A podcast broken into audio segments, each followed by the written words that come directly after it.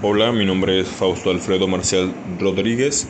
Curso actualmente el séptimo semestre en la carrera de psicología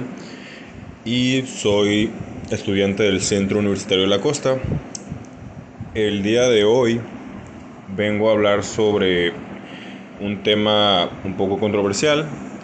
basado claramente en un libro que se titula Tanatología, la inteligencia emocional y el proceso de duelo por su autora María del Carmen Castro González, compartido el año 2013, en donde, gracias al mismo, tendré la tarea el día de hoy de mostrarles un poco sobre algunos de los tipos de duelos que existen y hablarles un poco más sobre las etapas que pueden llegar a existir y unos que otros sentimientos, así como también tratamientos o incluso algunas conductas que pueden mostrarse en este proceso o en esta área de la tanatología. Para iniciar con este breve podcast me gustaría iniciar con la aclaración o información referente a lo que significa un duelo, el cual quiere decir una pérdida de un objeto material o un objeto personal o algún tipo de material que nosotros o con el que nosotros estuvimos de alguna manera vivenciando, conviviendo día a día. El mismo que pierde su pues, lugar dentro de nuestra cotidianidad y que en base a esta pérdida pues, sale lo que viene el proceso de duelo, es decir, como aquella persona que se fue, que pudo haber fallecido o que alguna algún ser querido como un amigo, incluso puede ser una mascota, una casa, una relación fallida, etcétera, es cuando se empieza un proceso de duelo con una con un objeto o una persona al cual dotamos de información y que pasa a ya no estar en nuestra vida como anteriormente lo solía estar. Basado esto, esta pérdida, sucede otro proceso llamado duelo, que bien es el que conocemos en donde a través de ciertas etapas, ciertos procesos, se lleva a cabo una superación de la pérdida anteriormente mencionada en donde destacaremos el día de hoy a las etapas mencionadas y pues creadas por nuestra autora, la autora, perdón, Kubler-Ross, quien destacaba que el proceso de duelo llevaba consigo una serie de etapas que bien actualmente conocemos que pueden y no ser cíclicas. Esas etapas eran la negación, la siguiente sería la rabia o el enojo, la siguiente será negociación. Después seguiríamos con depresión o tristeza. Y por último, en aceptación. Sin embargo, ella lo mencionaba como un proceso de secuencia lineal. Actualmente esto ya no es así, ya que muy, muchas de las veces podemos comprender que podemos estar en una de estas facetas que nos menciona la autora y podernos enviar a otra de maneras distintas. Es decir, puedo estar a veces negociando mi realidad de esta pérdida que acabo de tener y después estar en una completa negación de esa realidad. O incluso puedo estar enojado al inicio y luego estar negando la realidad para después tener una negociación. O a veces simplemente aceptamos las cosas y no pasamos por otras ciertas etapas. Simplemente podemos pasar de la negación a la negociación y aceptación ignorando algunas que otras. No todo tiene que ser tal cual lo menciona la autora, porque todos los procesos de duelo suelen ser distintos, pero es importante que tengamos en cuenta de antemano esta información proporcionada para valorar las situaciones en donde alguna persona o algún sujeto ajeno a nosotros o cercano a nosotros pase por este proceso.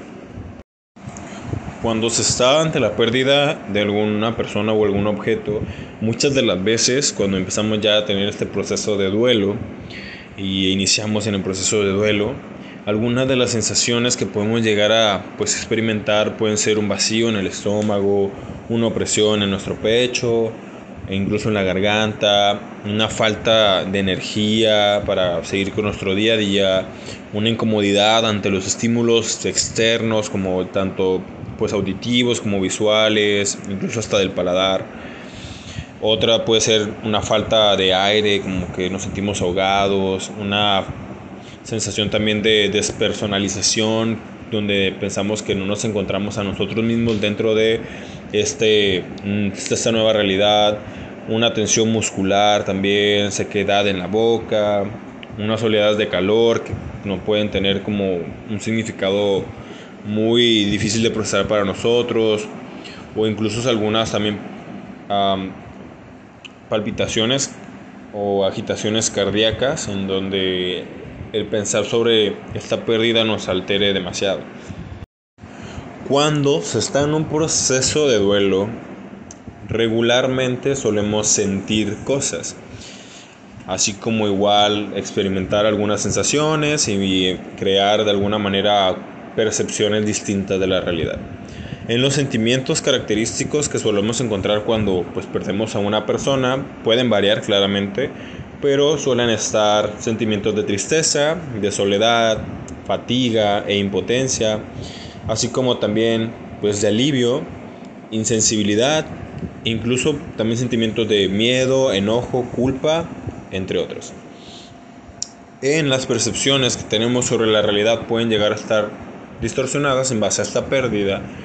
y podemos incluso estar como confusos, con un sentido de pertenencia muy carente sobre lo que estamos actualmente, alucinaciones, comportarnos de manera incluso incrédula ante el suceso de pérdida. Algunas conductas también podemos llegar a manejar cuando estamos en estos procesos son, por ejemplo, llegar a padecer trastornos de sueño, trastornos alimenticios, conductas de, pues, distraídas, aislamiento social, soñar recurrentemente con el fallecido o la persona que ya no se encuentra con nosotros o el material, etc. Eh, evadir también la pérdida, eh, también mostrar cierto desinterés a cuestiones de la libido o cuestiones sexuales, este, buscar llamar demasiado la atención, eh, también podemos llegar incluso a, través de, pues, fisiológicamente tener unos suspiros demasiado profundos, una hiperactividad también muy connotada para ocuparnos en algo que distraiga completamente nuestra realidad, entre otras cosas como también claramente lo puede llegar a hacer llorar constantemente. Si bien cabe destacar que esta serie de sensaciones, este, percepciones de realidad e incluso conductas que podemos llegar a manejar pueden llegar a pasar a todas las personas, no quiere decir que éstas tengan que tener un grado de alerta tal cual para nosotros como sus seres queridos. Simplemente es algo normal, es algo por lo que las personas pueden llegar a pasar y algunas más que otras. A continuación veremos uno de los procesos o varios procesos de duelos en donde sí pueden haber de alguna manera síntomas de alerta o bueno, significado de alerta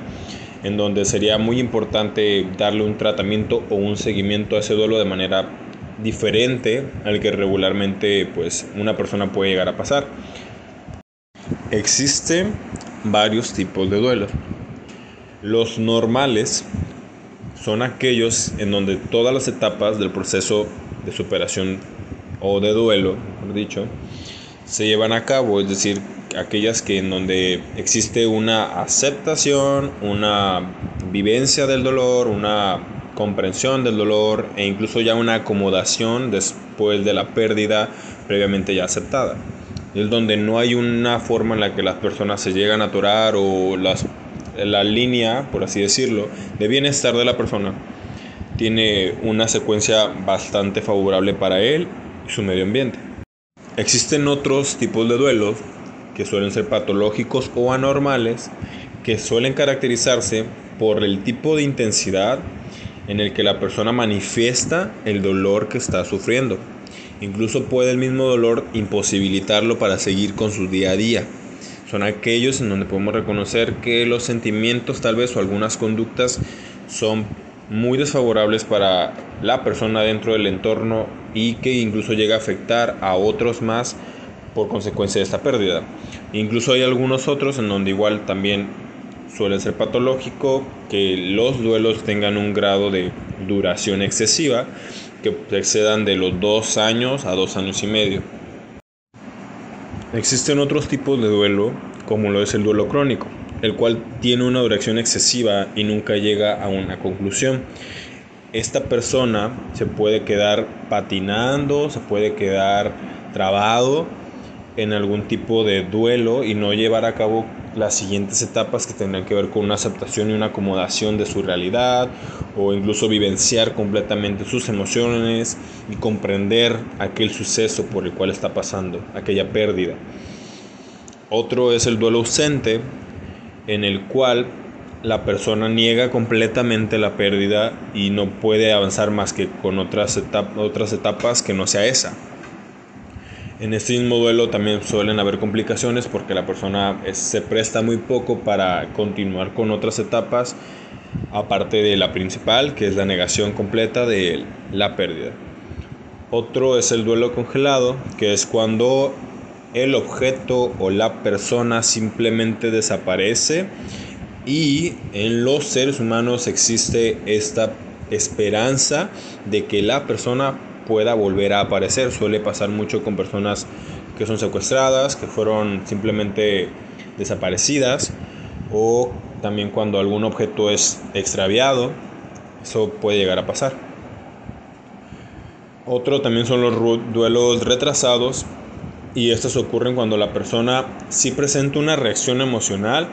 pero no es lo completamente suficiente y después de un tiempo volvemos a reiniciar un proceso de duelo. Otro proceso de duelo es el duelo enmascarado o reprimido, en el cual la persona menciona que está bien, el duelo ocurre pero no expresa ningún tipo de sentimiento, ningún tipo de emoción, simplemente menciona si está bien, lo acepto, o algún tipo de cosas de todo está bien, bla, bla, bla sin mencionar su dolor, sin dar a conocer cómo se siente actualmente y luego este mismo tiene repercusiones muy consecuentemente fisiológicas en donde pues igual pueden llevar a malestares pues psicosomáticos. Otro también es el duelo exagerado, en donde la persona intensifica de manera muy atípica el dolor y es un un dolor que incluso lo llega a imposibilitar de sus actividades cotidianas. Estos son algunos ejemplos de tipos de duelo. Ahora bien, si es muy importante reconocer los tipos de duelo también, hay que reconocer incluso otras cosas muy importantes en el duelo que tienen que ver con lo que sigue después de esto. Hay algunos que necesitan ayuda especializada y hay otros que podemos llevarlos a cabo nosotros mismos, tal vez de manera mm, normal, por así decirlo, o de manera obviamente difícil ante todo, pero no de una manera tan drástica como lo serían los duelos patológicos o crónicos.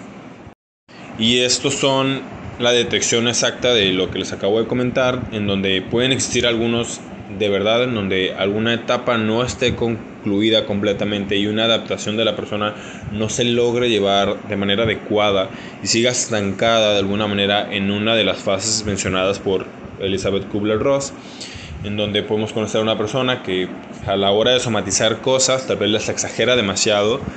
y necesiten de alguna ayuda especializada en donde se les logre canalizar este cúmulo de emociones de manera más efectiva e incluso disminuir ese sentimiento que hace que la persona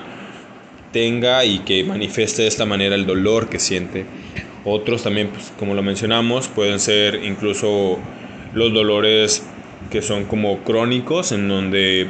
la duración es demasiado excesiva y la persona no encuentra una respuesta para aceptar la realidad o que incluso no encuentra consigo mismo un perdón o una completa resignación a la muerte.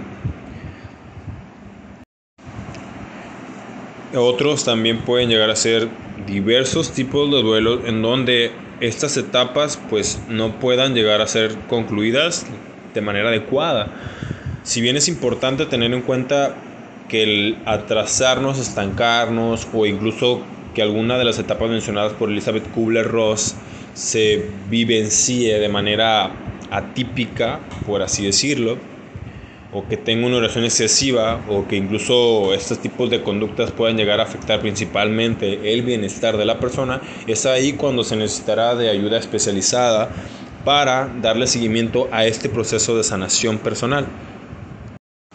Cuando se está en un proceso de duelo, realmente no existe un tratamiento general